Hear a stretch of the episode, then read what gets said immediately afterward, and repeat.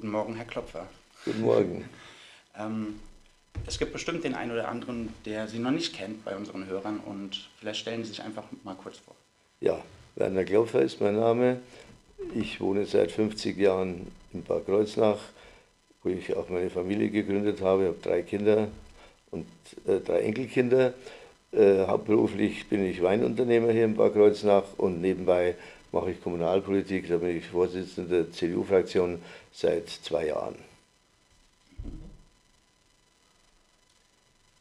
Herr Klopper, was sind für Sie richtige Gässchen? Ja, das habe ich auch erst lernen müssen in Kreuznach. Das sind Leute, die in Kreuznach aufgewachsen sind und teilweise sehr stolz sind, dass sie in bestimmten Gässchen aufgewachsen sind. Gässchen, das sind einfache Wohngebiete, sagen wir in der Neustadt, wo früher noch sehr viel mehr Kreuznacher gewohnt haben. Auch in anderen Vierteln habe ich gelernt, dass viele Kreuznacher, die heute, ähm, sagen wir mal, äh, zu sehr großem Ansehen gekommen sind, ganz stolz darauf sind, dass sie mal in diesen einfachen Wohnbezirken gewohnt haben und groß geworden sind. Wie kamen Sie zur Politik? Tja, ich mache das seit äh, 34 Jahren. Ich war damals äh, leitender Angestellter in einem Unternehmen und die Politik war für mich so ein kleiner Ausgleich, ein, eine andere Welt als die Welt des Profits, die Welt der, äh, des ehrenamtlichen Engagements. Das hat mich gereizt. Interesse an Politik hatte ich immer schon, aber am kommunalen Engagement äh, hatte ich da vorher nichts zu tun und da habe ich mich äh, dann hineingearbeitet. Verstehe. War das dann auch direkt bei der CDU? Ja, ja, ich bin seit 84 äh, Stadtratsmitglied für die CDU, war aber zwischendurch über 15 Jahre äh, durch gewisse interne Dinge in der CDU, äh, aus der CDU ausgeschieden und war Vorsitzender der Kreuznacher Bürgerliste und war auch für die Bürgerliste im Stadtrat und bin vor zwei Jahren wieder zurückgekommen, nachdem die Bürgerliste keine Zukunft mehr hatte. Okay. Ähm, Herr Klopfer, wie stehen Sie zu unserem Anliegen, die Stadtratssitzungen künftig aufzuzeichnen und online zu stellen? Ich sehe da kein Problem. Die Stadtratssitzungen sind öffentlich. Äh, wir produzieren uns dort in aller Öffentlichkeit.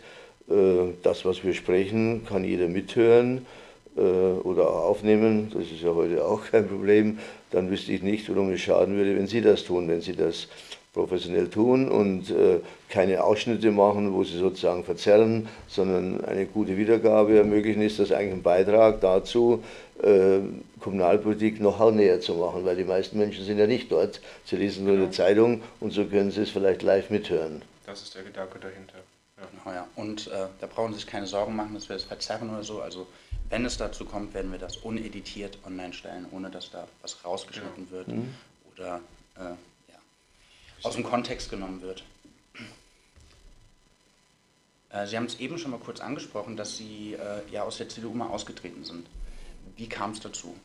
Ja, wir hatten damals einen ganz starken Mann der CDU, das war der Peter Anhäuser. Wir sind gemeinsam gekommen, aber nur einer kann das Sagen haben. Und das ist immer schwierig in der Politik. Zwei nebeneinander, die sich stark fühlen, äh, können nicht gut miteinander kooperieren, manchmal zumindest. Mhm. Und wir haben damals äh, uns nicht so gut verstanden, später wieder sehr gut, habe mich auch unterstützt, äh, als ich wieder zurückkam, aber das gibt es mal zwischendurch, dass aus rein persönlichen Gründen jemand eine Partei verlässt, obwohl er mit ihrem Gedankengut weiterhin konform geht. Mhm.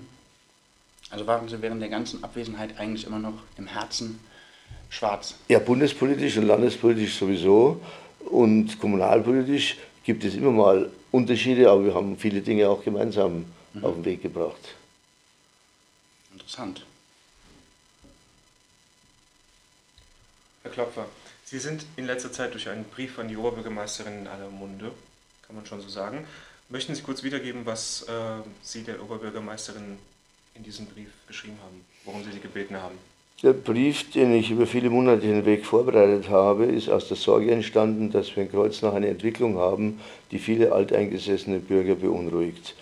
Äh, nämlich eine sehr starke einen sehr starken Zuzug von Menschen aus aller Welt, wo man die Gefahr sieht, dass sie sich nicht integrieren werden, sodass wir eine Art Neben- und Parallelgesellschaft bekommen. Ich habe ihr geschrieben, äh, Folgendes. Erstens, äh, ich beobachte und bekomme von vielen Menschen Rückkopplung, dass wir in den letzten eineinhalb Jahren einen sehr starken Zugzug von Menschen haben, insbesondere auch aus Gegenden, die normalerweise uns sich nicht hier aufhalten. Ich meine, äh, Westeuropäer, Osteuropäer, das kennen wir ja schon lange, aber eben auch Menschen aus Afghanistan, aus Syrien, Nordafrika und aus dem südlichen Afrika oder mittleren Afrika. Und das fällt auf und das bewegt viele, gerade auch ältere Menschen. Habe ich also so massiv wie in den letzten Monaten eigentlich noch nie gehört. Und ich habe ja eigentlich nur die Zahlen äh, vor Augen geführt, die ich eruiert habe aus den städtischen Statistiken, nämlich dass wir äh, über 9000 äh, Menschen ohne deutsche Staatsangehörigkeit hier haben, 18 Prozent, dass wir etwa 1700 Menschen haben aus den Gebieten Afghanistan, Syrien, Nordafrika und aus dem Schwarzen Afrika. Das Wort das soll man nicht sagen, aber ich sage das, ich wüsste gar nicht, was daran inkriminierend ist. Und äh, äh, dass das die Fakten sind und Sie mögen doch überlegen, äh, mit dem Land und mit dem Landkreis äh, das zu machen, was Pirmasens gemacht hat, nämlich, dass wir keinen weiteren Zuzug mehr bekommen, weil wir schon ganz gut damit zu tun haben, in Kindergärten, in Schulen und in Wohnbezirken mit diesem ganz starken Zuzug. Mehr habe ich nicht geschrieben, habe auch nicht geschrieben, den Zuzugstopp zu fordern, sondern zu überlegen, ob man mit dem Land da ins Gespräch kommen kann. Daraus ist dann, äh, ich hatte das als internen Brief konzipiert, es ist dann, wie das manchmal so ist, äh, der Presse zugespielt worden. Ist an sich auch nicht schlimm, weil der Brief sagt keine einzige äh, Bösartigkeit aus, sondern nur Fakten. Und daraufhin hat sie sehr äh, eigenartig reagiert, sehr beleidigt. Ich weiß gar nicht warum. Sie ist auch dann zu dieser Demonstration dieser linken Gruppen gegangen, was ich gar nicht verstehe. Dort muss sie nicht hingehen und sich einseitig gegen mich positionieren aber das ist so geschehen und was sie dabei genau bewegt, das kann ich mir überhaupt nicht richtig vorstellen. Denn ich habe versucht, einen Beitrag zu leisten, um eine Entwicklung hier in Kreuznach zu stoppen, die möglicherweise auch mal ungut wird. Im Moment haben wir ja Ruhe, Gottlob. Ja, aber wenn jetzt noch mehr Leute kommen, und es kommen jetzt nicht nur Leute hier in Kreuznach, die uns vom Land zugewiesen werden, sondern die werden zugewiesen nach Kirchen oder Stromberg oder sonst wo. Kaum sind die vier Wochen, wollen die in die Stadt ziehen, weil es eine Stadt schöner ist, weil sie da Bekannte haben, Freunde haben, sodass sich dann Ballungen ergeben. Das belastet unseren Wohnungsmarkt, macht es schwierig und schafft eben diese Gruppenbildung, die schon sehr auffällig ist in der Stadt. Das höre ich immer wieder von allen Seiten. Gestern habe ich das passiert. Gestern hat mich ein ganz bekannte Persönlichkeit angesprochen, ich will den Namen nicht nennen, habe mir gesagt, ich bin gerade in die Stadt gefahren, äh, wir haben 20 bis 20 gezählt, bis wir jemanden gesehen haben, der, sagen wir mal, deutsch ausgesehen hat. Also das ist einfach auffällig, dass wir eine so starke Ballung hier haben und das ist für manche Menschen unproblematisch aber für manche Menschen ist das ungewohnt. Das Fremde ist ja oft ungewohnt, ohne dass man direkt den Einzelnen was gegen den hat. Aber es, ist, es schafft ein Unwohlsein. Vor allem, wenn Gruppen sind. Äh, die Grüppchen, vor allem auch von den Jungen Unbegleiteten oder so, äh, abends in der Stadt, wenn es jetzt dunkel wird, äh, äh, eher ist das für Frauen, von Frauen höre ich es ganz besonders.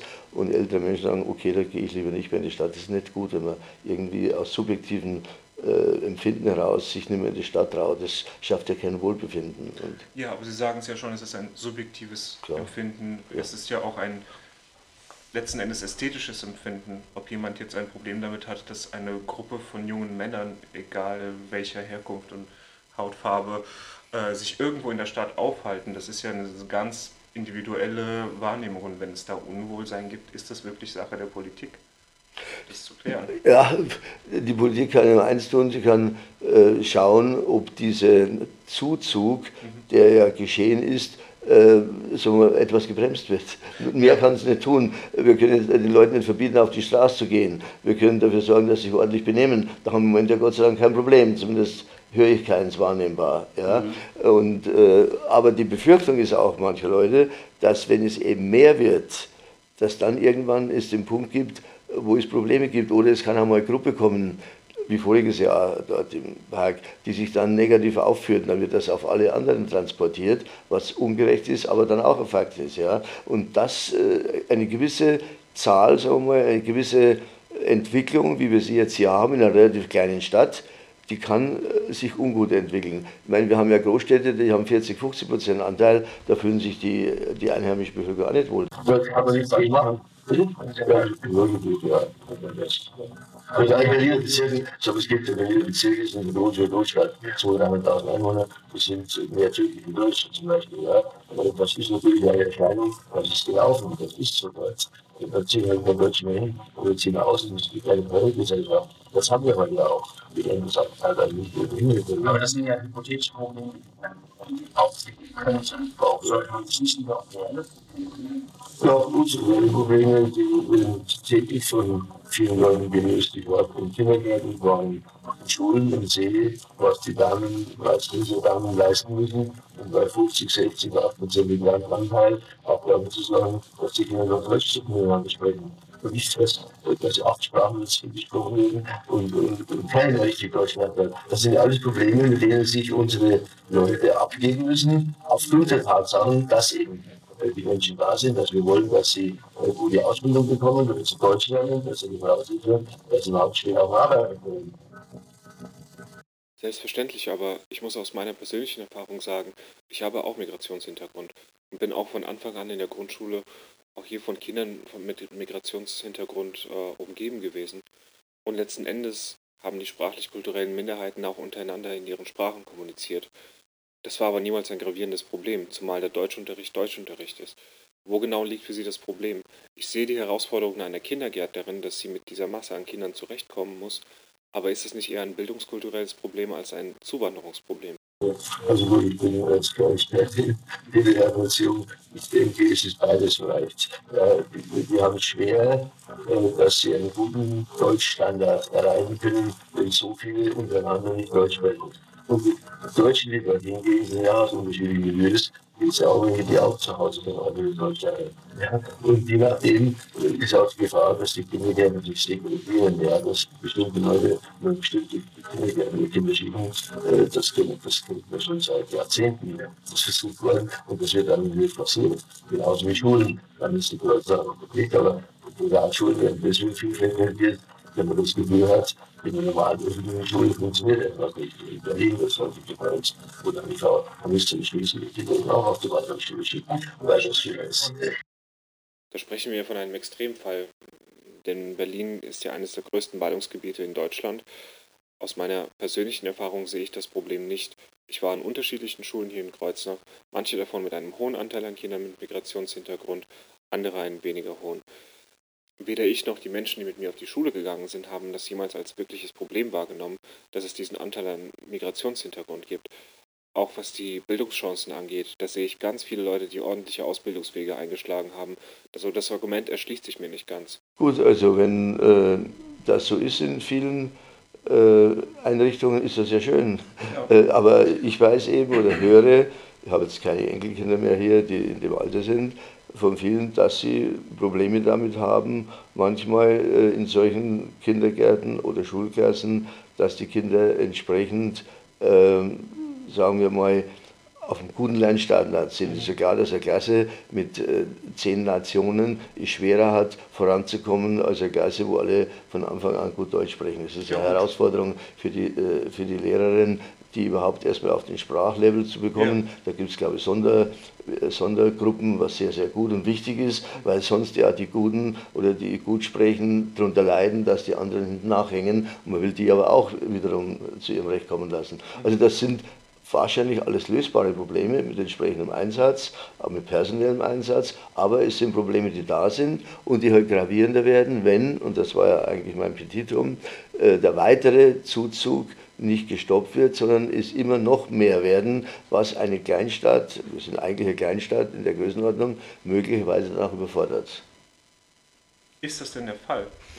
Ja, Oder ist hypothetisch? So, hypothetisch, vieles ist subjektiv. Subjektiv ist es für mich, aber auch für ganz viele, das merke ich an der Reaktion auf den Brief, ich nenne es jetzt alteingesessene Bevölkerung so, dass man das Gefühl hat, es hat sich etwas gravierend verändert, es hat sich gewandelt, das gesamte Bild der Stadt und die gesamte Bevölkerungszusammensetzung. Natürlich merken die, die in schönen Wohnvierteln wohnen, wie ich auch, nicht so viel davon wie die, die in Gebieten wohnen, wo äh, Sozialwohnungen oder sonst wie sind. Die sind natürlich stärker betroffen als diejenigen, die in den grünen Vierteln leben, wo äh, ausschließlich alteingesessene Bevölkerung wohnt. Man muss auch mal an die Menschen denken, die in diesen Gebieten wohnen, wo die Sozialwohnungen sind, der Gebobau oder andere Genossenschaften und wo natürlicherweise dann auch natürlich äh, die neuen Bevölkerungsschichten hinziehen, weil sie nur dort Wohnungen bekommen. Also wir sollten äh, nichts dramatisieren, aber auch äh, die Sache mit kühlem Verstand betrachten. Was kann eine Stadt in dieser Größenordnung und der Bevölkerungsstruktur, die wir haben, auf Sicht verkraften, damit es dem Gesamtklima der Stadt zuträglich ist. Und da ist meine Rückkopplung anders wie das, was zum Teil in der Zeitung steht, wo nur ganz bestimmte Leute zu Wort gekommen sind.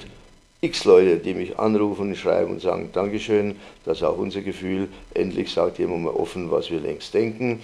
Viele Leute haben das Gefühl, man darf in dieser Gesellschaft nicht sagen, was man denkt, was ich gar nicht verstehe, denn ich wüsste nicht, warum einer Nachteil haben soll, aber die Leute sind nicht so offen und äh, das bestärkt mich darin, dass ich offensichtlich äh, richtig liege oder nicht äh, völlig abwegig äh, hier etwas überlegt habe. Ja, so haben Sie auch Ihren Brief eröffnet, dass Sie von vielen einheimischen ja. Bürgern angesprochen werden. Ja.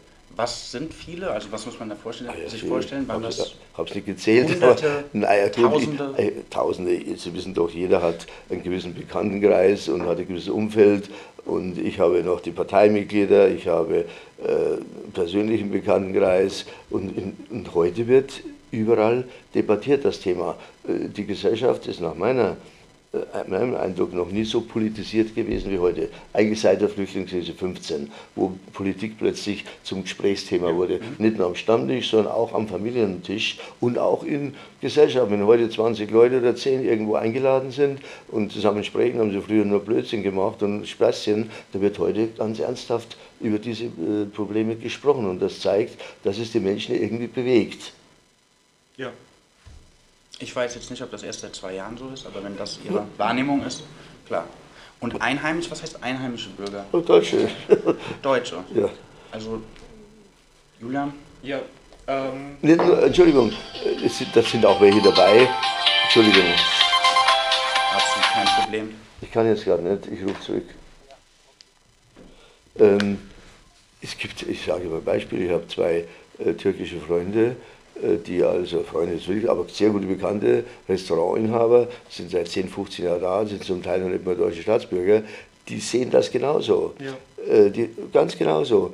Äh, auch gut integrierte äh, Leute, ich habe auch schon gehört äh, von anderen Nationen, die sagen, naja, ist zwar komisch, die sind zwar mal gekommen als Migranten, aber dass noch weitere kommen, ist ihnen auch nicht so recht. Also, das ist, mal ist das nicht widersprüchlich? Ja, In dem Moment, wo man die Chance ergriffen hat zu einer Zeit, wo, wo Migranten, sagen ja. wir mal, willkommener waren, anderen Leuten diese Chance nicht einzugestehen, ja. zumal es ja auch wirklich um ein Grundmenschenrecht geht, sein Leben verbessern zu wollen und nach, nach Sicherheit zu Ja, und es gibt kein Grundmenschenrecht, nach Deutschland einzuwandern. Also so ist ja, ja nicht, so weit sind wir noch nicht. Also jedes Land darf schon selbst bestimmen, ja. wenn sie bei sich haben will. Wir müssen das ja auch finanzieren. So ist ja nicht, dass die, dass die alle von Luft und Liebe leben, ja, sondern wir leisten ein, das Land leistet einen wahnsinnigen Beitrag. Ich nehme an, die Zahlen werden ja auch nicht gesagt, 20, 25 Milliarden im Moment im Jahr, was das äh, gesamte System zu erhalten kostet. Und das machen sich diese Menschen auch Gedanken. Die zahlen mit Steuern, arbeiten und, äh, und, äh, und äh, denen geht es auch meistens gut.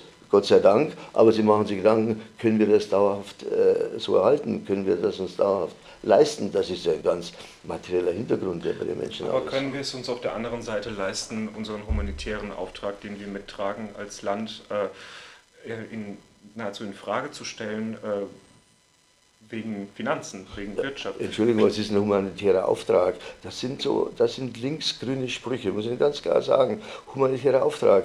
Ja, wir haben nicht den Auftrag, die ganze Welt bei uns zu versammeln. Nicht das können wir Welt. nicht. Nee, eine, die halbe Welt. Welt. und eine halb Afrika. Es gibt, es hat kein Land in Europa mit Ausnahme von Frankreich, die haben es aus einer anderen kolonialen Vergangenheit ja gemacht, eine solche Menge an Menschen aus der ganzen Welt aufgenommen wie wir. Und es ist kein Wunder, dass uns ganz Europa im Stich lässt, weil die sagen, die Deutschen sind so blöd, haben sie die geholt und sollen es bezahlen, wir nehmen die nicht. Also das zeigt doch, dass andere Länder und Völker auch das Gefühl haben, wir sind ein Land, wir leisten in diesem Land einiges, wir versuchen, dass es unseren Bürgern einigermaßen gut geht, aber wir können uns nicht um, um Senegal und Madeira und was weiß ich, mit der Entschuldigung, äh, und Eritrea Gedanken machen. Äh, das ist nicht unsere Aufgabe, das schaffen wir allein nicht. Sie haben ja jetzt, jetzt auch gerade wieder ein paar Länder erwähnt, im Brief auch Schwarzafrika. Ja, richtig. Äh, das scheint ja Ihr Hauptproblem irgendwie zu sein. Das ist das Auffälligste, das ist das Auffälligste in der Straße. Aber das ist ja ein ästhetisches Empfinden. Das ist also. ästhetisch, das ist ein objektives Empfinden, dass hier Menschen äh, rumlaufen, schön gekleidet, rot und grün und gelb und blau, die hier Kinder haben, Kinder kriegen und wo man sich nicht vorstellen kann, wie die jemals in dieser Gesellschaft integriert sein können, Warum hier nicht? Arbeit finden. Äh, das, das ist, äh, die haben zu Hause offensichtlich auch Probleme gehabt. Wie sollen die bei uns jetzt plötzlich äh, Integration finden. Das ist ja ein Vorwurf. Ich meine, das sind ja auch ganz viele Leute, die geflohen sind aus lebensbedrohlichen Situationen. Das dabei. wissen wir alles nicht. Alles das, was erzählt wird an äh, Situationen, kennen wir nicht. Es sind mit Sicherheit welche geflohen, es sind mit Sicherheit welche weggegangen, weil sie gehört haben, in Europa ist in Deutschland das gelobte Land und da müssen wir hin. Das können wir doch gar nicht nacherfassen. Äh, zum Teil, Krieg in Syrien können wir nicht Nein, wir sind nicht bei Syrien, das waren bei Somalia. Okay. Also, äh, das Land hat seit wie vielen Jahren keine Regierung? Das weiß ich nicht. Äh, Schwarzafrika ist ein Riesenproblem. Da gibt es 30 Länder, äh, wo eine Oberschicht korrupt ist wie sonst was, wo jedes Entwicklungsgeld versandet. Aber das können wir leider nicht lösen. Wenn wir denen mehr Geld schicken, versandet noch mehr und die Oberschicht bereichert sich noch mehr. Das können wir als Deutschland allein nicht lösen. Äh, und dadurch, dass wir, sagen wir mal, wie jetzt die Merkel versucht, einiges anzuleiern, zu helfen, dass die Wirtschaft entwickelt, ist alles wunderbar aber das löst nicht deren Probleme dort. Das sind, ich meine, die sind seit Wir 20 ja auch nicht, äh, Es geht ja auch nicht um das, äh, die Probleme in dem Land zu lösen, sondern Menschen zu helfen. Und das sollte doch als Christdemokrat gerade wichtiger sein als wirtschaftliche Interessen oder ja. ästhetisches Empfinden. Ja, nochmal, das ist auch so ein vager Satz, Menschen zu helfen. Klar, Deutschland hilft Menschen so viel wie kein Land auf dieser Welt. Äh, Amerika oder Kanada oder Australien haben Quoten gehabt, haben Punkte gehabt und haben die Leute geholt, die sie gebrauchen können.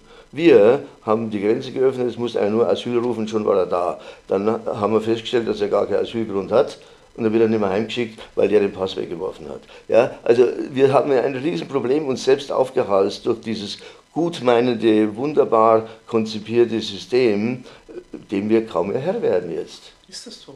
Ja, sicher ist es so. Eine fragen Sie mal jemand, es gibt 200.000, 300.000, äh, die nicht anerkannt sind als Asylbewerber, die wir aber einfach nicht auseinanderkriegen. Wenn wir zwei loskriegen, gibt es ein Riesentheater und kurz vor der Abschiebung äh, bringen die ärztliches Attest, dass sie krank sind. Also das, das Ganze mit, dieser, äh, mit dem Versuch, Leute, die nicht anerkannt sind, wieder nach Hause zu bekommen, ist ja, ist ja katastrophal, ist mehr oder weniger gescheitert. Weil die Länder sie nicht zurücknehmen oder sie, wie gesagt, ihre Pässe weggeworfen haben, sodass wir gar gar wissen, juristisch gesehen, in welches Land sie zurück müssten. Das ist alles sehr schwierig.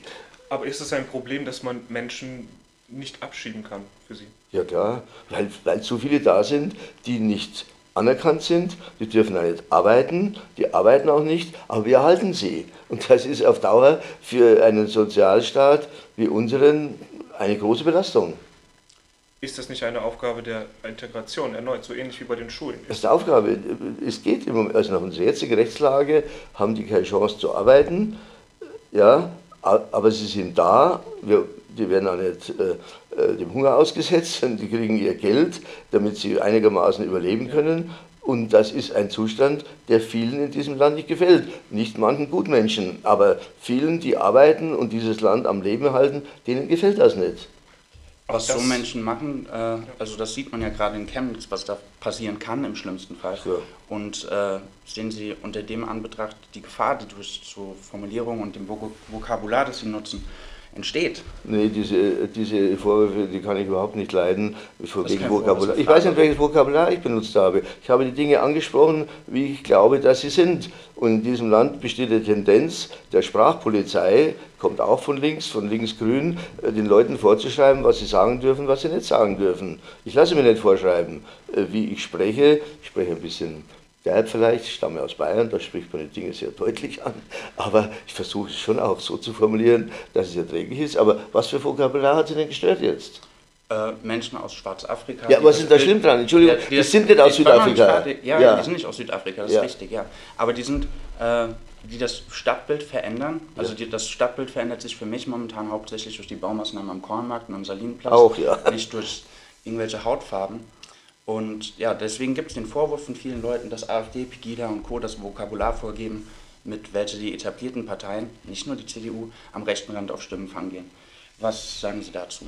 Nochmal, dieses Vorwurf auf rechten Rand Stimmenfang gehen, finde ich so blödsinnig wie sonst was. Im Gegenteil, die Gefahr, dass Leute sich nach rechts außen wenden, ist dann sehr groß, wenn die wirklichen Probleme verschwiegen und vertuscht werden. Das ist überhaupt der Grund, warum wir so einen starken Rechtstrend bekommen haben, weil die Leute sagen, die etablierten Parteien, die sprechen nicht mehr unsere Sprache, die hören uns nicht zu, die verstehen das nicht und deswegen wenden sie sich irgendwo hin, wo zwar kein Programm ist, wo auch keine Lösung ist, aber es ist eine reine Protesthaltung, die da entsteht. Und diese Protesthaltung möchten wir vermeiden. Wir möchten, dass die Menschen äh, bei uns Gehör finden, dass wir uns normal unterhalten, auch nicht vorschreiben, was sie sagen dürfen oder nicht sagen dürfen, sondern dass wir die Probleme so, wie wir sie subjektiv sehen, dass wir sie so beschreiben. Ich sehe sie so. Und viele, viele Leute auch. Aber müssen Sie nicht als Politiker die Subjektivität, die aus der Bevölkerung kommt, in einen objektiven Rahmen bringen? Das heißt, ob ich die anbringe, ich kann die Bevölkerung nicht vorschreiben, was sie denkt. Nee, aber Sie können ja darüber reflektieren, was die Bevölkerung Das sagt. tun wir ja. Das tun wir ja. Und teilweise äh, deckt sich das mit äh, äh, Beobachtungen, die wir auch haben. Oder wenn wir es uns nicht deckt, äh, dann sagen wir es den Leuten schon. Aber wir können mit den Leuten normal darüber reden, wie das Straßenbild ist, ob uns das gefällt oder nicht gefällt. Und das dürfen wir sagen. Und wenn ich das Gefühl habe, dass 300 Menschen aus Afrika, die hier leben, aber nicht arbeiten können, viel ist für so eine Stadt, vor allem keine Perspektive hat, äh, die gibt es im Moment nicht, dann, dann darf man das sagen. Die Lösung habe ich auch noch nicht. Äh, die gibt es überhaupt in Deutschland noch nicht. Das ist das Schlimme insgesamt, dass wir damit leben und letztendlich keine Lösungsansätze, keine richtigen haben. Äh, Jetzt sind wir schon wieder auf Bundesebene. Sie haben gerade selbst. Ja, aber äh, alles hängt ja zusammen auch. Der Bund bestimmt die Regeln. Wir bestimmen keine Regeln. Der Bund schickt das Geld und bestimmt auch die großen Regeln. Ja, wir zahlen es ja noch nicht mal. So ist nicht. Die Gemeinde ist finanziell nur mit Personal belastet, aber nicht mit dem direkten Geld. Das kommt ja vom Bund übers Land äh, direkt.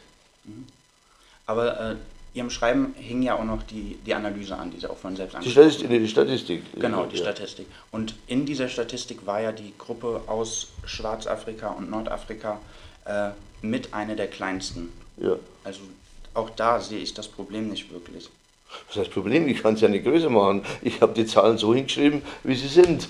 Ja? Und äh, da waren, glaube ich, 500 äh, Afghanistan und, und 200 Nordafrika und 200 Somalia und Eritrea 100 oder so. Wie auch immer die Zahlen sind, wie sie sind, ob das viel oder wenig ist, können Sie ja beurteilen. Nur wenn 200 auf dem sagen wir mal, eng zusammenleben in der Neustadt oder irgendwo, was nicht der Fall ist im Moment, aber schon teilweise, äh, dann ist das für die anderen, die rundherum wohnen, ein kulturelles Problem, weil die haben andere Vorstellungen von Tag und Nacht, die haben andere Vorstellungen von, von Sauberkeit möglicherweise. In der Rüdersheimer Straße gibt es anscheinend ein Haus, wo 20 Leute wohnen. Das ist immer schlecht, diese Zusammenballung, äh, weil die untereinander auch möglicherweise Probleme bekommen. Wenn man den ganzen Tag nichts zu tun hat, ist ja auch die Gefahr groß, dass man sich reibt. Das ist, ist überhaupt kein Vorwurf, aber wenn junge Leute herumlaufen, äh, mit 16 bis 18, die gar keine Arbeit haben und mit nichts beschäftigt sind, ja, das ist ganz normal, dass man da auf dumme Gedanken kommt oder, oder auch mal randaliert oder auch mal was trinkt oder so. Also das sind Dinge, die ich den Leuten gar nicht vorwerfe per se,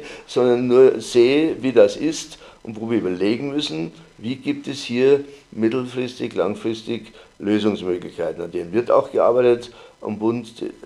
Afrika-Reise der Kanzlerin ist ja auch ein Versuch, hier mit den Staaten dort zu Abkommen zu kommen, dass sie wieder zurücknehmen und so weiter. Also das ist, vieles ist, glaube ich, auf dem Weg im Moment, aber es ist auch vieles noch in Bewegung und vieles ist auch noch nicht sehr in Bewegung. Also was ich sehe, ist, dass diese gesamte Debatte, ich werde diesen, diese Gedanken nicht los, dass erstens massiv auf Vorurteilen basiert und zweitens unheimlich viel subjektive Wahrnehmung äh, mit einfließen lässt von allen möglichen Richtungen. Also die, eine, eine Aussage wie, äh, wenn viele auf einen Raum sind und andere Hygienevorstellungen haben, das ist, das ist recht dass, dass wenn viele Menschen aus einem anderen Kulturkreis, bestimmten Kulturkreis zusammenkommen und dann noch andere Hygienevorstellungen haben und das ist eine ziemlich rechte Aussage. Ich nicht äh, nicht sagen. Hygiene, ich habe gesagt, kulturelle Vorstellungen haben. Ja, das ist eine rechte Aussage. Das ist bekannt, äh, dass es, äh, dass es Lärm gibt in der Neustadt, äh, dass es Radau gibt und dass es auch Spannungen gibt zwischen Menschen aus einer Gruppe, die unter teilweise ja nicht besonders tollen Wohnverhältnissen dort wohnen. Wir haben ja auch hier Luxuswohnungen für die Leute zur Verfügung. Die kommen ja in Häuser, die nicht besonders gut. Und der Schlimm ist noch, sie wohnen zum Teil auch in Häusern von Leuten, die also sich sehr wenig um die Qualität der Häuser gekümmert haben, weil man keine andere findet. Ja? Und die werden da zusammen gepfercht, sage ich mal ein bisschen. Und das macht es den Menschen ja nicht leicht, äh, dort zu wohnen. Ja, das, ja? Ist jetzt, das klingt jetzt etwas differenzierter als ja. Ähm, aber Sie können wahrscheinlich verstehen, warum viele Menschen darauf reagieren, gerade aus natürlich aus der linken Seite, aber auch nicht nur, weil auf dieser Demo waren nämlich auch andere Menschen, nicht nur ähm, da war das Ausländerfahramt zum Beispiel, ich weiß nicht. Na gut, das ist ja das Linkeste vom Linken, was wir in dieser Stadt haben. Der Pfarrer Pick ist ja nun seit Jahrzehnten äh, bekannt dafür, alles zu tun. Da kümmert sich sehr um Flüchtlinge, wird auch dafür bezahlt, sehr gut bezahlter Job, äh, dass jeder der vor 20 Jahren gekommen ist, hier auch bleiben durfte. Egal, ob der anerkannt war oder nicht. Das ist dem sein Job. Das ist, äh, soll, ihm, soll er machen. Aber das ist für mich kein typisches Beispiel. Das ist eine Extremposition, der Pfarrer Pick. Ja, das ist ein, ein ja. Beispiel, aber dieser Platz war ja voll. Also es waren viele Initiativen, die auch vollkommen unterschiedlich sind. Was machen Sie an Integrationsarbeit? Ich? Ja. Ich mache ja nicht konkret, ich mache immer Stadtratsarbeit. Das ist genug an ehrenamtlicher Arbeit, wenn Sie wüssten, was da an Arbeit dahinter steckt. Ja, das glaube ich. Äh, ja, also ja. alles kann man nicht machen. Ich ja. arbeite auch noch voll hier. ja. ja. Was ich jedenfalls, falls unsere Hörer äh, auch mal ähm, aus, aus diesen, diesen Kreisen sind, die Sie beschrieben haben, sprich Leute, die eher auf dem Land wohnen, die eher deutsch sind, eher älter. Äh, wenn, wenn, das, wenn diese Sendung bei Ihnen Gehör findet, möchte ich sagen, äh, ein konkretes Beispiel, ich arbeite tatsächlich zusammen mit äh, geflüchteten Jugendlichen und meine Wahrnehmung, wie sie da von diesen, von diesen Kreisen beschrieben wird, ist, ich kann sie absolut nicht bestätigen. Ich sehe Menschen, die Deutsch lernen, die sich richtig, ich sage es jetzt mal salopp, den Arsch aufreißen, um, um hier einen Job zu finden, um die Sprache zu lernen, die äh, sich auch sozial integrieren, äh, sei es in Jugendzentren oder äh, in Sportvereinen. Das Problem, was da subjektiv wahrgenommen wird und, und letzten Endes dem Stadtbild äh, angehängt wird, ist meiner Meinung nach absolut nicht real. Das entspricht nicht den Tatsachen. Das, was Sie gerade sagen, ist natürlich auch dort leichter zu äh, handhaben, wo ähm, äh, die, die soziale Übersicht besser ist auf dem Land, auf den Dörfern. Wenn dort jemand äh, eingewiesen wird und die Nachbarschaft funktioniert, dann hilft man den Leuten und dann geht das alles viel leichter. Das höre ich auch von Bayern, wo viele Flüchtlinge in den Dörfern gut integriert worden sind. Nur hier haben wir ja keine dörfliche Struktur. Wir haben eine ganz eigenartige Wohnstruktur, auch Sozialstruktur in dieser Stadt. Ja. Ziemlich schwierig, äh, ja. ziemlich schwierige Struktur. Die ist, wie sie ist auch schon ja, gewachsen. Aber ich rede ja von Bad Kreuznach. Also genau, genau gibt's mit Sicherheit gibt es äh, Einzelfälle, äh, positive. Das sind keine Einzelfälle, das ist tatsächlich die Mehrheit. Es gibt die Mehrheit, woher, woher wissen Sie die Mehrheit? Ich weiß es Sie auch nicht.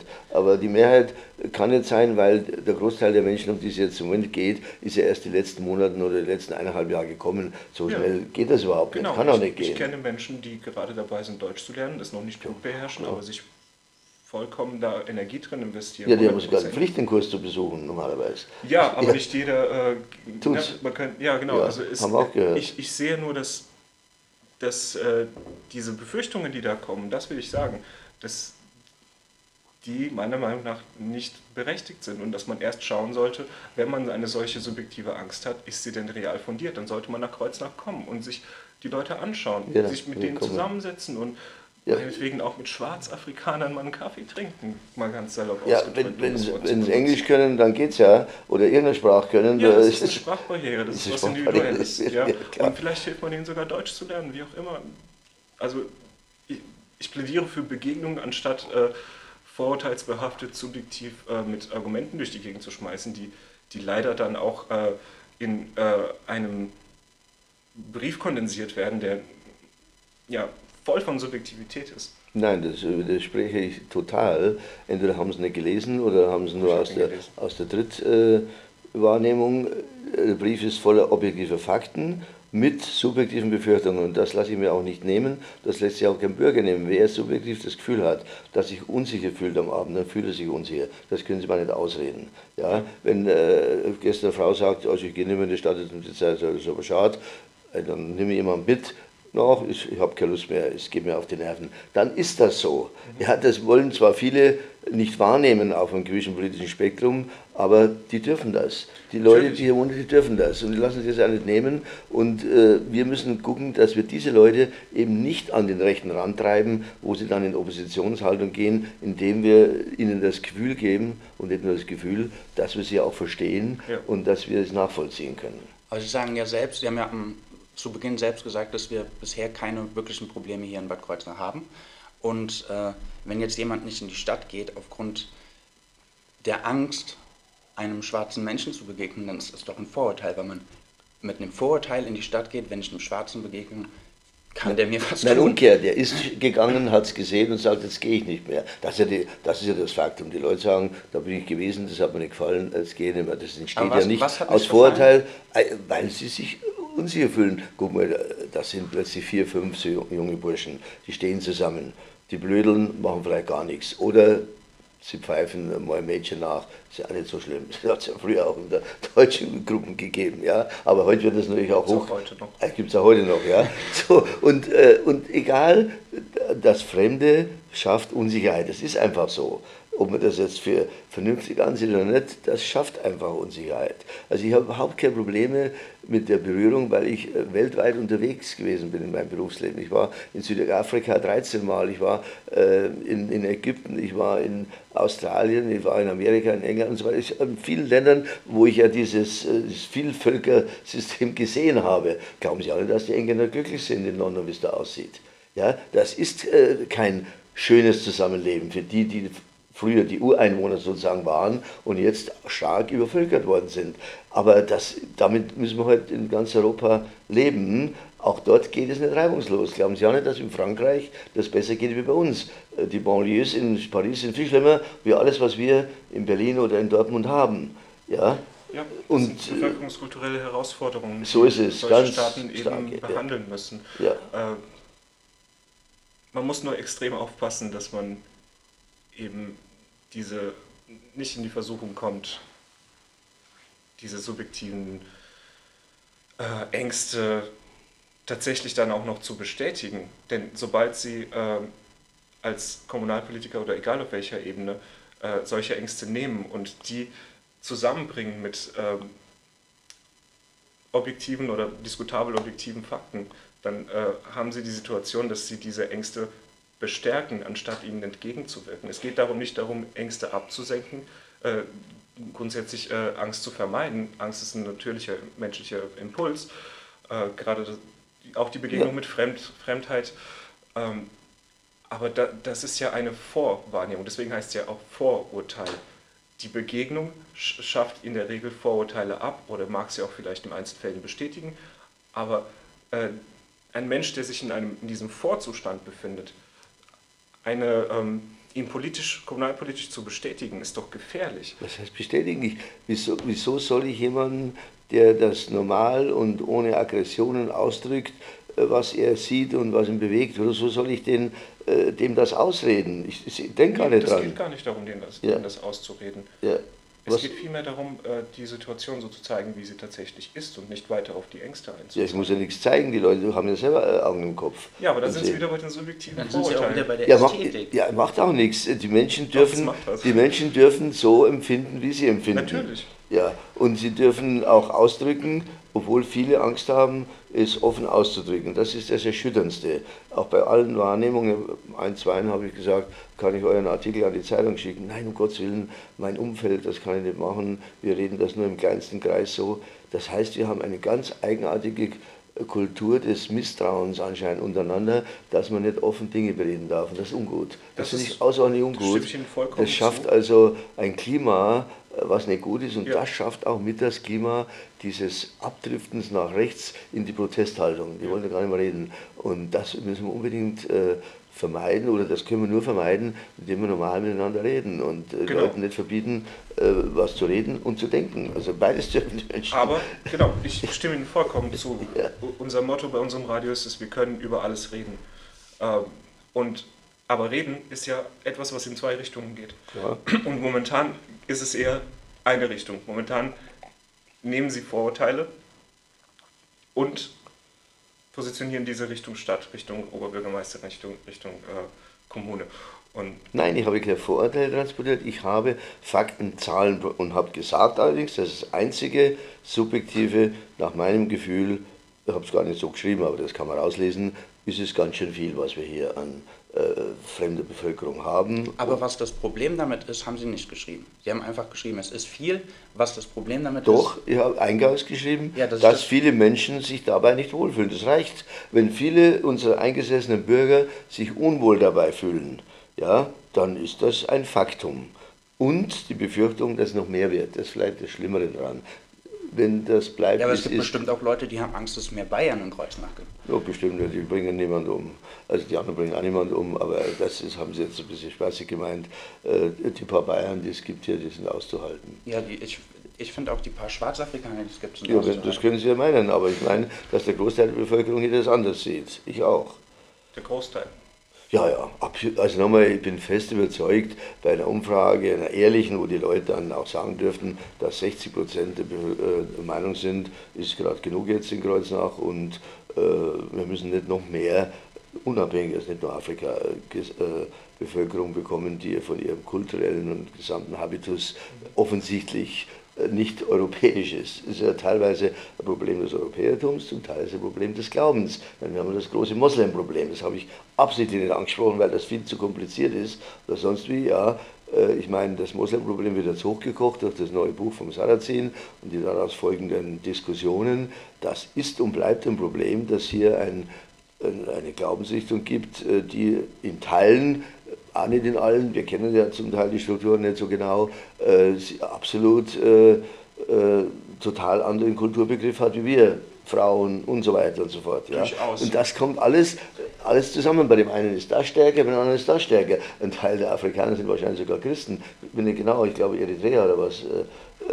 Äh, äh, also das kann ich jetzt nicht genau sagen, wenn ich sie in Verkleidung ansehe, sind es anscheinend doch Moslems, aber habe mich nicht mit beschäftigt. Also insgesamt haben wir viele schichtige Felder, bei den einen ist das stärker, manche merke ich sind ganz anti-Moslem stark, also Deutsche, manche wo mehr äh, dieses Erscheinungsbild ist ähm, und auch immer wieder das Denken im Hinterkopf, wir müssen schaffen, wir zahlen einen Haufen Sozialversicherung, wir zahlen einen Haufen Steuer, um die alle zu erhalten, die ja alle nicht arbeiten oder arbeiten können oder arbeiten wollen. Das ist dann unterschiedlich. Größtenteils gibt es auch keine Möglichkeit, die Leute zu beschäftigen, nicht so kurzfristig. Es ist ein großer, schwieriger Prozess, äh, die auszubilden und in Arbeit zu bringen. Das wird ja auch versucht an vielen Beispielen, aber es geht alles nicht mit links, so ist das nicht. Selbstverständlich nicht, wir sprechen immer noch von einem Bruchteil der Menschen, die nicht arbeiten können und viele von denen, die arbeiten nicht nur können, sondern auch wollen oder wenn sie es nicht können, auf jeden Fall wollen. Denn ein Mensch möchte in der Regel sich selbst erhalten so und für seine Familie sorgen. Ja. Also ähm, das ist ja dann, da betrachten wir auch wieder einen Teil dieser Gruppe und äh, bauschen ihn auf zum, zum Großen und Ganzen und sagen, dass die arbeiten nicht, wie müssen sie erhalten. Ja, so, so ist das Fakt. Aber äh, ob wir sie zum Arbeiten kriegen, ist keine Sache, die so mit linker Hand zu machen. Es gibt sicher nee. Leute mit guter Ausbildung, die man schnell in die Arbeit bringt und gibt welche, wenn die Sprache so ist, dass sie fast Analphabeten ja. sind. Also wir können die Schulbildung nachholen bei einem acht Jahre lang. Das ist so Leute, und es gibt dann immer so viele simple Arbeiten heute. Früher hatten wir simpelste Arbeiten, haben wir einen Besen in die Hand gedrückt und dann kehren lassen. Das gibt es ja heute nicht mehr. Ja? Wir haben jetzt viele Arbeiten, die komplizierter geworden sind, sodass es es für einfachste Beschäftigung keinen so großen Markt mehr gibt. Auch das ist eine Herausforderung. Und der Mindestlohn. Sie, man soll einem 9,30 Euro bezahlen, äh, der nicht, der nicht die Produktivität bringt, weil er es gar nicht gelernt hat. Das hängt ja alles zusammen. Man muss dem ja auch äh, diesen Mindestlohn bezahlen bei unserem System. Nun, Menschen sind ja lernfähig in der Regel. Völlig klar, gibt es auch. Klar. Also das sind ja alles Prozesse, wir können das nicht als individuelle Wahrnehmung äh, betrachten. Das sind ja alles Prozess Herausforderungen, auf diese Herausforderungen folgen Prozesse. Und in der Regel führen diese Prozesse zu einem Leben in Deutschland das vertretbar für, den, für das Individuum ist und in der Regel aus meiner persönlichen Wahrnehmung auch vertretbar für die Mitbürger, die Deutschen, nicht ursprünglich Stammdeutschen, aber mittlerweile Deutschen oder wie auch immer. Gut, das können Sie sehen, aber es ist eine Riesenaufgabe, ja. diese Hunderttausende von Leuten äh, überhaupt Übersetzer zu haben, überhaupt Lehrer zu haben, Ausbilder zu haben. Die ja. fallen ja nicht vom Himmel. Ja, das Natürlich ist ja auch mühselig. Wir haben ja auch Lehrermangel in Deutschland. Ja, Das ist ein Thema. Klar. Aber auch das ist ja eine gesellschaftliche Herausforderung. Klar. Und, äh, die, äh, die verstärkt wird dadurch, dass wir mehr Lehrer brauchen. Klar brauchst du in so Klassen zusätzlich einen, der Deutschunterricht gibt oder sonst wie hilft, aber das muss alles geschehen, das, das geht alles nicht von selbst. Das kostet auch Geld, aber nicht nur Geld, es ist auch eine Frage, äh, dass äh, die Ausbildungseinrichtungen, die Universitäten und so weiter darauf eingestellt sind oder darauf eingerichtet werden. Das ist alles teilweise in Arbeit, aber nicht so leicht zu bewerkstelligen, wie sich manche Gutmenschen das vorstellen. Was schlagen Sie vor, alternativ? Ich glaube, also ich denke, die Hauptherausforderung im Moment ist, dass wir diejenigen, die anerkannt sind als Flüchtlinge, so gut wie möglich integrieren, fest an die Hand nehmen, äh, aber dass diejenigen, die nicht anerkannt sind, so schnell wie möglich mit allen rechtsstaatlichen Mitteln außer Landes gebracht werden, damit wir uns auf die konzentrieren können, die hier bleiben dürfen nach unserem Rechtssystem. Also Menschen, die extrem viel Energie und finanziellen Aufwand betrieben haben, um überhaupt hierher zu gelangen, womöglich auf unsicherem Wege, bloß schleunigst wieder abschieben. Nein, äh, Entschuldigung, ob die, was die auf sich genommen haben, wissen wir nicht genau. Es sind auch größtenteils keine Leute aus der armen Schicht, denn wer 3000 Euro für einen Schlepper bezahlen kann, übers Mittelmeer ist ja kein armer Mann in seinem Land ist ein Wohlstandsflüchtling genau genommen. Ja, er will in das Land, in das gute Land. Aber das können wir ja nicht kontrollieren, was der alles erzählt, wo er gewesen ist, äh, verstehen wir nicht und wissen wir auch nicht. Okay. Äh, und äh, deswegen, deswegen, wer nicht anerkannt ist, ist nicht anerkannt in unserem System. Das Problem ist nur, das ist eine dass formal juristische Frage. Ja, egal, aber wir müssen irgend, wir müssen sie aber juristisch lösen, weil wir ein, ein Gesetz haben, eine Asylgesetzgebung, die sagt, wer Asyl zu Recht beantragt, den nehmen wir. Das ist schon höchst großzügig. So, aber sehr, sehr viele sind gekommen in, aus manchen Ländern, wo 70, 80, 90 Prozent nicht anerkannt werden oder noch mehr. Und da können wir doch nicht sagen, ihr dürft zwar nicht kommen, aber wir nehmen euch, unterhalten euch die nächsten Jahre und sonst wie. Wir müssen hier klar differenzieren zwischen diesen äh, Flüchtlingen nach der Konvention und nach unseren Gesetzen und denen, die keinen Anspruch haben, bei uns zu bleiben. Okay. Und die müssen wir versuchen, äh, mit, äh, mit mit Zusammenarbeit auch mit deren Heimatländern, wie es irgendwie geht, irgendwie wieder zurück zu transportieren, damit wir die Kraft haben, denen, die wir schon übernommen haben, das auch nicht wenige, die gut zu integrieren. Sonst übernehmen wir uns. Sie haben das Wort äh, Wohlstandsflüchtling gerade benutzt. Ähm, meine Mutter ist 1998 mit uns Kindern nach Deutschland gekommen aus Bulgarien. Bulgarien ist in Europa. Armes Land, ja. Äh, ja, ärmer gewesen, auf dem Weg der Besserung, aber langsam. Was bin ich dann für eine Art von Flüchtling? Das in der EU haben wir die, die Freizügigkeit und die haben wir zu respektieren. Die hatten wir zu dem Zeitpunkt nicht. Gut, aber damals, das ist inzwischen durch die Freizügigkeit, sage ich mal, ist das legalisiert. Es ist legalisiert, ja, formal, wieder formal juristisch. Aber grundsätzlich der Grund, warum wir hierher gekommen sind, war armes Land. Ja klar. Wenig Chancen. Ja, wenig Bildungschancen. Wir verstehen das ja alles. Nur wenn ja. jetzt 50 Länder der Welt sagen, wir sind ein armes Land, wir wollen alle nach Deutschland, übernehmen wir uns. Das ist unsere Aufgabe. Dazu kommt folgendes, dass die, die kommen, nein, dass die, die kommen, die entziehen ja auch ihrem Land Arbeitskraft. Also Beispiel in Afrika, die haben viele aus dem äh, Studium gehabt, in England, Frankreich und so weiter. So, dann ist, wir sind nie mehr wieder heimgegangen, weil das ja natürlich das schöne Leben in Europa gut war. Damit haben wir die wertvolle Leute diesen Ländern entzogen. Genauso ist heute die Diskussion mit den Fachkräften, finde ich ganz problematisch. Wenn wir die Fachkräfte dort abwerben, wo sie auch gebraucht werden, helfen wir uns in dem Fall, aber diese Ländern entziehen wir äh, wertvolles äh, Humankapital. Humankapital. Humankapital. Ja, so, ja schon, den Begriff gibt es doch, ein sehr positiver Begriff. Ist das nicht eine individuelle Entscheidung, wo man leben möchte? Nein, das wäre noch schöner. Ja, das ist, das ist Gutmenschentum. Der, jeder Staat hat das Recht zu sagen, dass er seine Grenzen bestimmt, wer bei ihm wohnen kann. Es kann nicht jeder Mensch äh, aus den Inseln so und so sagen, es ist warm bei mir und schön, aber in Europa ist noch schöner, da will ich leben und ich habe darauf einen Rechtsanspruch. Nee, den hat er nicht dann kann sich jedes Volk aufgeben, äh, dass sich seinen Staat geschaffen hat, seinen Wohlstand geschaffen hat, seine Struktur geschaffen hat. Aber jedes Volk, das heute, sage ich mal, zu den Gewinnern gehört, besteht erstens aus einzelnen Völkern, die zuerst nicht zusammengehört haben und aus diversen Einwanderungswellen. Weiß ich, weiß ich. Also sorgt das ja, ja letzten Endes langfristig für äh, einen kulturellen Melting Pot, aus dem was Gutes entsteht. Kommt drauf an, ja klar, gibt es auch, äh, keine Frage. Jedes Mal, wenn Segregation stattgefunden hat, jeglicher Art, gab es Probleme, massive. Wir betrachten ja. das heute in der Geschichte als ja. größte Fehler der Menschheit. Was? Nehmen wir Nazi-Deutschland. Das hat damit nichts zu tun. Das Natürlich. nein, überhaupt nichts. Äh, diesen Vergleich hasse ich über alles, weil äh, mit dieser Keule nach 70 Jahren werden Dinge beschrieben, die damit überhaupt nichts zu tun haben. Gar nichts. Nee, gar nicht. Es ärgert mich auch. Hat, ein, hat eine Unterscheidung der einheimischen Menschen stattgefunden. Das hat aber nichts mit, der, mit dieser jetzigen Situation zu tun. Das eine völlig andere Entwicklung äh, gewesen. Wir haben hier, der, Sie erwecken den Eindruck, dass jeder Mensch in der Welt äh, selbstbestimmt, äh, ob er nach Amerika, nach England oder nach Deutschland oder in die Schweiz äh, gehen will, weil es ihm da so gut gefällt. Nein, er muss was mitbringen, was diesen Staat dort Natürlich. motiviert zu sagen, ja, den will ich haben. Und das bestimmt aber der Staat hier. Äh, Kanada damals mit Punktesystem oder Australien äh, und wir haben leider kein Punktesystem gehabt. Jetzt machen wir, versuchen wir so ein Fachkräftezuzugsgesetz, mal sehen, wie man das hinkriegt.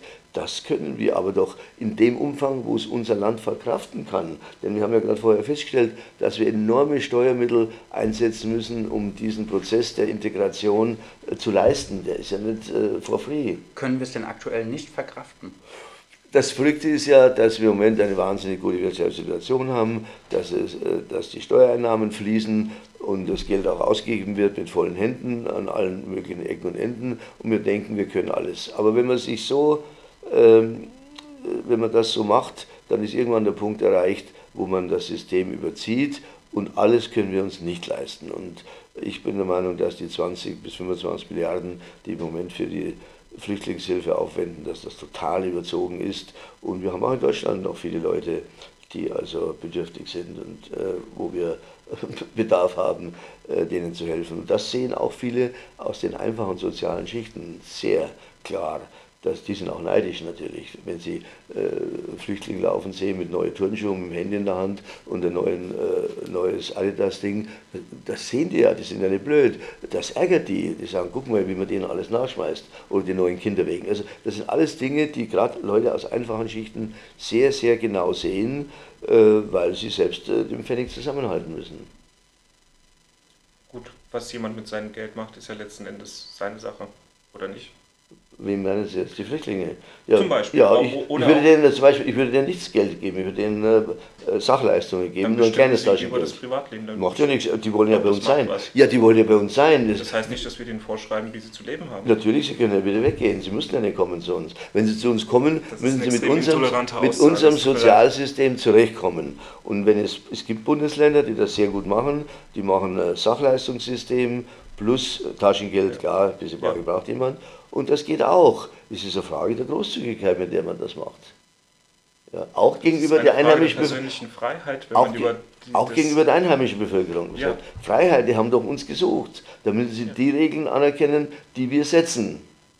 Im Moment setzen wir zu großzügige Regeln in Rheinland-Pfalz. Es gibt auch Bundesländer, die machen das äh, geschickter, zum Beispiel das Saarland. Da habe ich neulich den Innenminister gehört. Das ist ein kleines Land, alles übersichtlich. Da gibt es klipp und klares Sachleistungsprinzip und Residenzprinzip. Da hat jemand dort zu bleiben, wo man ihn hinsetzt. Wenn wir schon die Wohnung bezahlen, können wir normalerweise bestimmen, wo er wohnt. Wir haben das nicht in Rheinland-Pfalz. Darum kommt jeder, der in Kirn oder Weinsheim oder sonst wo ist, kommt sofort nach Kreuznach, weil es bei uns so schön ist. Klar, in der Stadt ist es ein bisschen interessanter als im Dorf, das verstehen wir alles. Aber wir müssen es nicht hinnehmen.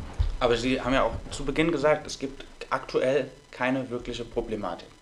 So, Sie das Wort mir nicht verdrehen. Es gibt Gott sei Dank keine Erscheinungen, dass es Trouble gibt wie voriges Jahr, dass es Crash gibt oder sonst wie. Aber wir sehen aus der Stimmung der Bevölkerung, dass man die Gefahr sieht, dass das kommen kann. Das kann kommen, ohne dass irgendeiner von uns daran Schuld hat, durch die Zusammenballung verschiedener äh, Gruppen und durch das Bestreben verschiedener Gruppen zusammenzuziehen.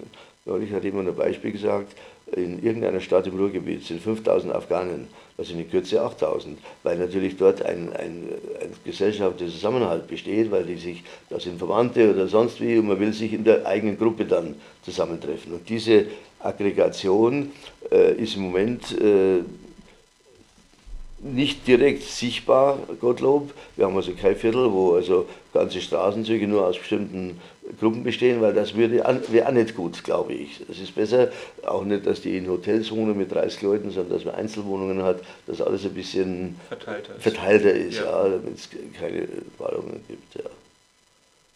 Gut, das, da sind wir in Kreuznach ziemlich gut aufgestellt. Ja, ja. Ja, Herr Klopfer. Vielleicht kommen wir mal zum normalen Thema, ja. um die Stimmung mal wieder ein bisschen runterzubringen. Wie äh, verbringen Sie Ihre Freizeit? Haben Sie jetzt schon gesagt, wie Sie. Ja, also ich, ich fahre viel Fahrrad, ähm, habe E-Bike meiner Frau, fast jeden Abend jetzt, wo es schön war, sind wir mal eine halbe Stunde gefahren. Keine weite Strecken, aber es ist schöne Bewegung. Äh, zweitens gehe ich ein bisschen Golf spielen, aber nicht viel, äh, weil ich wenig Freizeit habe. Also, mhm. wenn Sie Politik machen, kann es passieren, die Woche drei oder vier Abende in der Woche, gestern dreieinhalb Stunden Stadtratssitzung. Es ist schon relativ anstrengend, was wir machen. Ich bin Mitleiden, bin ja selber schuld. Ich, ich merke es jetzt schon. Ja? ja? Äh, wir sind auch noch im Fahrrad hier, haben festgestellt, es gibt keinen Fahrradständer hier. Nö. Fanden wir ein bisschen schade. Kommt da niemand. Wenn ich komme, ich habe ein Fahrradständer, dann kann ich es hinstellen. Ja. Aber es ist eine gute Idee, vielleicht stellen wir irgendwann einen auf. Aber es hat noch kein, unsere Mitarbeiter kommen ganz komisch in dieser Stadt, ich merke ich in anderen Betrieben, alle vom Land. Also es gibt, wenn ich jetzt eine Anzeige machen würde nach Mitarbeitern, melden sich alle vom Land, aus der Stadt. Ich weiß nicht, wo die alle arbeiten. Wir haben Leute aus Bingen, wir haben Leute aus den Dörfern und so weiter, aber aus der Stadt hier selbst, ich glaube, kein einziger außer mir.